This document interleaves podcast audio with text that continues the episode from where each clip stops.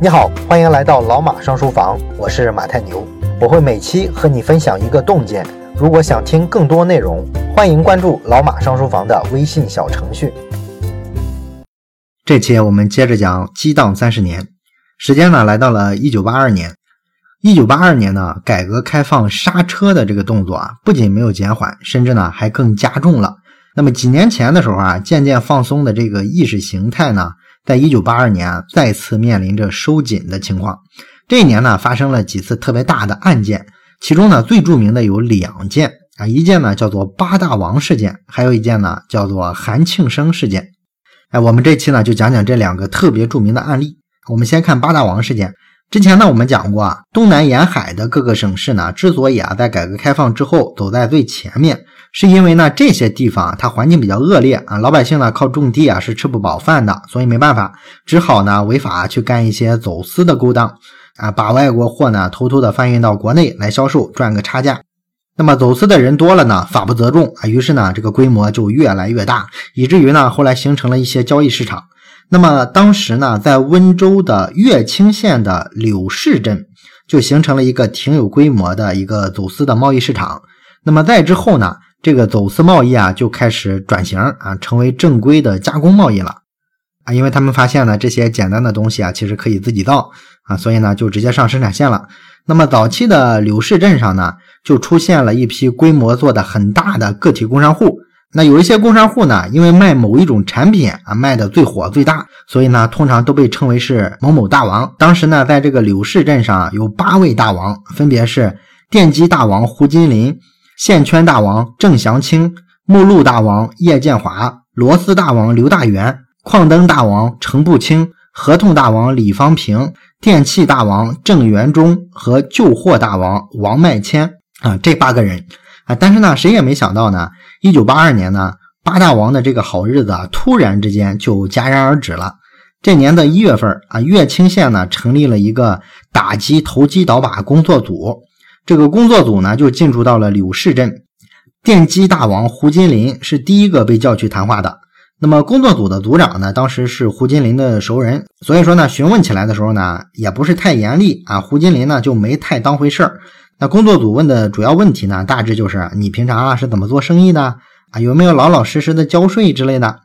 那胡金林呢，当时刚刚三十岁出头啊，他是这个柳市镇上呢第一批做电器元件生意的。他一开始呢，先是做什么量具啊、标准件啊这种小生意，后来呢，就直接开了一间五金电器门市部啊。除了销售之外呢，还做一些简单的加工制作。不过呢，他的这个电器原料呢，都是通过各种办法从国营市场流出来的。那生产出来的产品呢，也是卖给像什么上海啊、宁波啊这一带的国营企业。那么，按照咱们上期讲的那个政策突变的背景，哎，当时国家最深恶痛绝的是什么？就是这些小散企业跟这个优质的国企争利啊，扰乱市场秩序，所谓的。那偏偏呢，在一九八一年的时候，这个八大王啊就顶风而上。你像胡金林，他当时的营业额在八一年已经到了一百二十万啊，成了远近闻名的小老板了啊，挺富。那么当时呢，柳市镇的这个小电器行业啊，渐渐的就形成规模了，大大小小的电器作坊呢有三百家左右。哎，胡金林呢是其中的头，他最大。但是呢，这个时候呢，胡金林啊，显然啊没有这个政治素养，他还没意识到这个问题的严重性。他认为呢，这就是个技术问题啊，就是因为自己税款啊没交足啊，所以补交上就完了。他完全没有认识到啊，这是一个意识形态的问题。那意识形态的问题啊，它是确定大是大非的，是确定敌我关系的啊，所以说实际上它是关乎生死的。胡金林呢，当时还没这个概念。那么被约谈的第二天，胡金林呢就主动找到了工作组，然后呢带去了一袋子的钞票啊，大概呢有六万块钱。他说呢，这个是我补缴一下我过去十七个月啊拖欠的这个税款啊。他以为呢这样就能过关了，但是没想到的时候呢，农历的春节过了之后，哎，这个柳市镇的氛围啊突然就变了，大街上开始挂横幅啊，这个横幅呢写的一般都是什么严厉打击经济领域的犯罪行为。啊，类似这种风格。另外呢，已经有三四年的时间没响的这个大喇叭又开始响起来了。每天呢，这个喇叭上都会念一些措辞非常严厉的社论啊，就跟咱们前一阵这个央视的新闻联播似的，对吧？老是对着这个中美贸易战的问题啊，天天播出一些社论，措辞呢非常强硬啊。那么有政治敏感度的人自然就能感觉出来，哎，这有些异样啊，肯定是因为好多年都没这么干过了啊，这就代表了某种变化。那胡金林他再政治不敏感，这时候他也应该意识到了这个苗头不大对哈，所以说呢，他就把这个店面啊直接关了，然后呢带上他的妻子啊两口子到全国各地旅游去了。旅游了两个星期之后呢，回来之后啊，发现这个税务部门在他家门口呢贴了一张通知单，这个通知单告诉他的主要内容就是今后这个营业税啊要上调了，前些年的时候是百分之零点三五，非常少。然后呢，他还没交齐，所以说连补带罚，要给他增加到百分之六的这个税率。另外呢，如果再有问题，发现你瞒着不上报，哎，查出来之后啊，要追罚双倍。这算是一个小惩罚，但是呢，这个惩罚其实还好，这只是个技术性的惩罚。又过了一个月，镇上呢突然派人啊找到了胡金林，只告诉他一句话啊，你从现在开始不得外出，必须随叫随到啊，等候处理。那这个就很明显了，是吧？哎，他看起来是必然要被办了。那么过了没多久啊，有一天胡金林就打听到了一些风吹草动，他知道大事不好，所以呢，他受到了惊吓，带着五百斤粮票和两千块钱现金啊，撇下他的妻子就跑了。然后当天夜里十二点呢，果然有警车啊来跑他家里抓人，结果呢就扑了个空。哎，两个月之后呢，这个胡金林啊就遭到了公安部在全国进行通缉，罪名呢是投机倒把，严重扰乱经济秩序。那么柳市镇的其他七个大王也都在逮捕之列啊，这就是当年轰动全国的八大王事件。那么今天看来呢，这些人肯定是没什么了，是吧？他不就做点小生意嘛？但是呢，在当时看来呢，这些人是非抓不可，因为打击他们其实不只是因为他们做了什么事儿，更重要的是树立一个负面的典型啊，这是咱们最近几十年这个政治工作的一个核心的风格，是吧？啊，既要抓正面典型，又要抓负面典型。那全国要是抓典型的话，那肯定找温州啊。这个八大王啊，实际上背后代表的就是温州的整个个体工商的一个生态。啊，一九八二年的时候，温州的这个个体工商企业啊，发达到什么程度呢？当时超过了十万家。啊，这是个什么概念呢？占全国的这个个体工商企业的十分之一啊，一个温州占全国十分之一啊。何况来说呢，他们当时啊，把这个业务啊，要辐射到全国去。所以在全国各地啊，建立起了一个经销员的队伍。这个队伍呢，据说有三十多万人。这个呢，就让全国各地的国企很头疼，是吧？哎，我们国企之间竞争呢，大家都是要划地盘的啊，你不能到我的地盘来。结果跑出一民营企业来，不讲这个规矩啊啊！全国哪儿的生意他都跑过来抢，你这还了得是吧？所以说啊，这个国企啊，就感受到了从原材料供应到产品销售啊，到这个价格全方位的一个竞争。所以这个国企呢，就突然面临着一种。从原材料供应到产品销售到价格全方位的竞争啊，压力非常大啊，所以他们肯定不满意是吧？就去影响这个中央政策了啊。于是呢，就出现了八大王事件啊，温州呢被抓了一个典型。那这个事儿呢，对温州的民营经济呢，就是一记重创啊。在之后的两年多里啊，温州的这个改革开放的步伐就算是停滞了啊。有一个数字啊，说这个温州市的工业产值在一九八零年的时候啊，它这个增速啊是百分之三十一点五。而到了一九八二年呢，就下滑到了负的百分之一点七啊，负增长了。而在之后的三年呢，也是一直徘徊不前啊，没有进步。那么八大王的下场呢，后来啊，其实都不是很好哈啊。最早被逮住的是程步清啊，当时呢，这个乐清县为了他还专门召开了一次公审大会。啊，就是说把他五花大绑押到台上，然后呢，底下站着都是各色群众啊，群众要对这个人进行唾骂，进行批斗。你看这个场景，这不应该是六七十年代出现的吗？啊，你怎么到了八十年代还有这种场景，是吧？啊，这就让人很意外了。不是早就说以阶级斗争为纲，这个过去了吗？那最后呢，这个程步清啊就被判了四年。然后呢，像什么叶建华啊、郑祥清啊、李方平、王迈谦相继呢都落网了，都被判了刑。这个郑元忠呢是潜逃了，但是后来呢还是被抓到了啊，关在这个收容所里啊，关了一百八十六天。而提前听到风声啊，把这个金银细软收拾完逃出去的这个胡金林。一路呢也是特别惨啊，从北京、上海流窜啊，一直到东北，甚至呢躲到了这个座山雕的老巢夹皮沟啊。两年之后，一直到一九八五年啊，他觉得这个风声过去了啊，所以呢悄悄的又溜回到了柳市镇啊。结果呢回去的当晚就被警察抓了，等于说白折腾了。那唯一一个逃脱了惩罚的就是那个螺丝大王刘大元。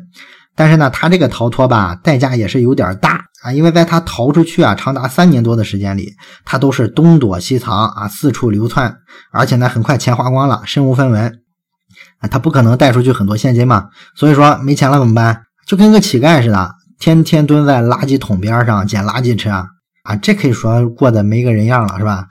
所以说这八大王都很惨。那么一九八二年底呢，全国立案各种经济犯罪。十六点四万件案子，结案了八点六万件，其中呢判刑的人数高达三万人，追缴的款项是三点二个亿啊，这就是一个宏观的情况。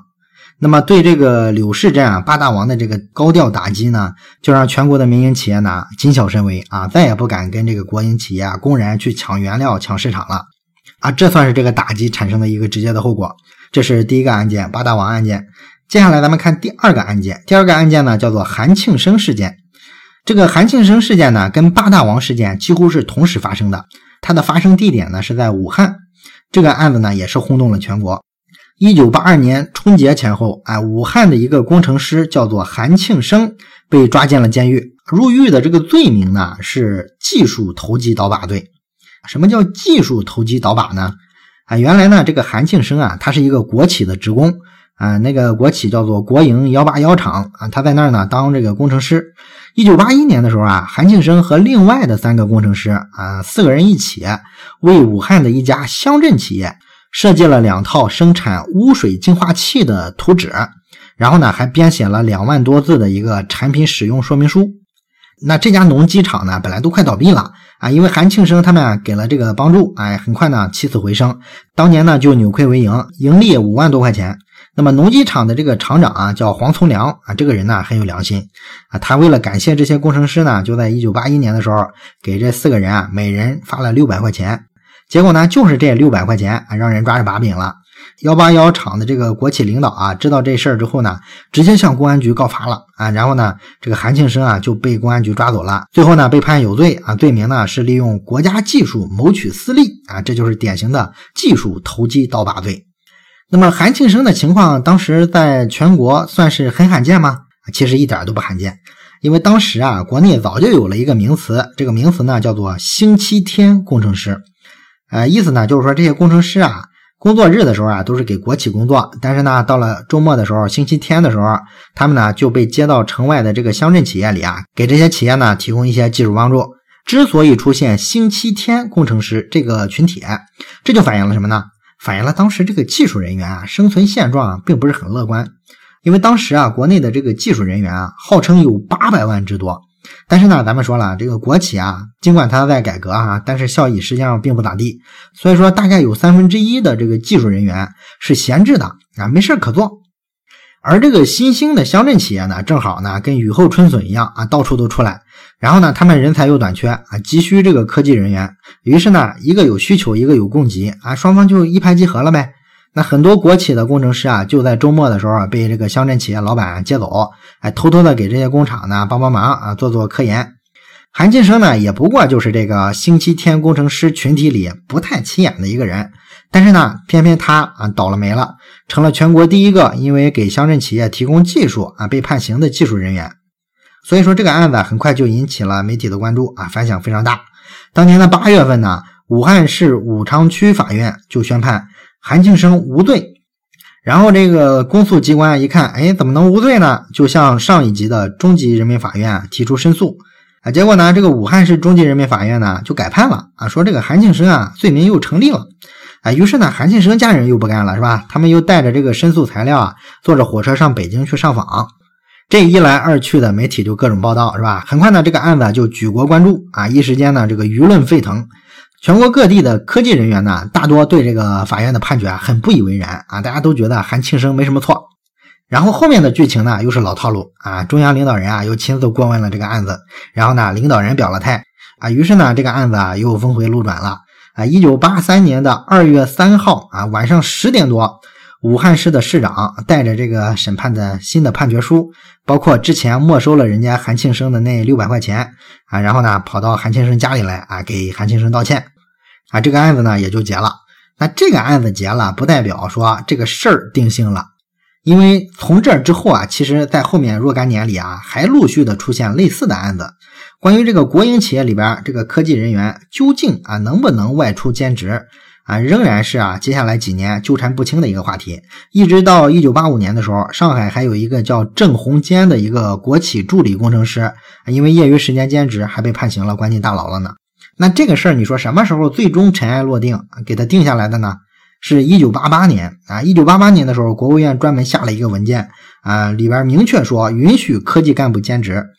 哎，这种无聊的争论啊，才算终于尘埃落定。所以我觉得这就是之前啊，咱们讲那个周其仁那本《改革的逻辑》的时候啊，说的那个道理，就是说创新啊，都是先有的实践，先在底层自发的生成啊，形成了一种生态。然后这种生态呢，通常和已有的那些框架、那些法律系统是相抵触的。从原有的框架看过去，那这就是非法。但是问题是，星星之火可以燎原。哎，当原有的这个框架发现框不住这个新事物的时候，最终呢，这个底层的改革就会被上层认可，会以法律制度的形式确定下来啊，形成一个新的合法的框架。这个就是所谓的改革的逻辑嘛。哎，不过呢，咱们说了，毕竟经历了这好几年的折腾嘛，这个社会各界啊，对于中央改革的决心啊，以及改革的方向，都出现了很多怀疑。啊，这时候呢，人心有点散了啊，这个队伍呢就不大好带了。所以说，对于中央政府来说，接下来就需要重新的聚拢人心，重新的给社会各界以改革开放的信心。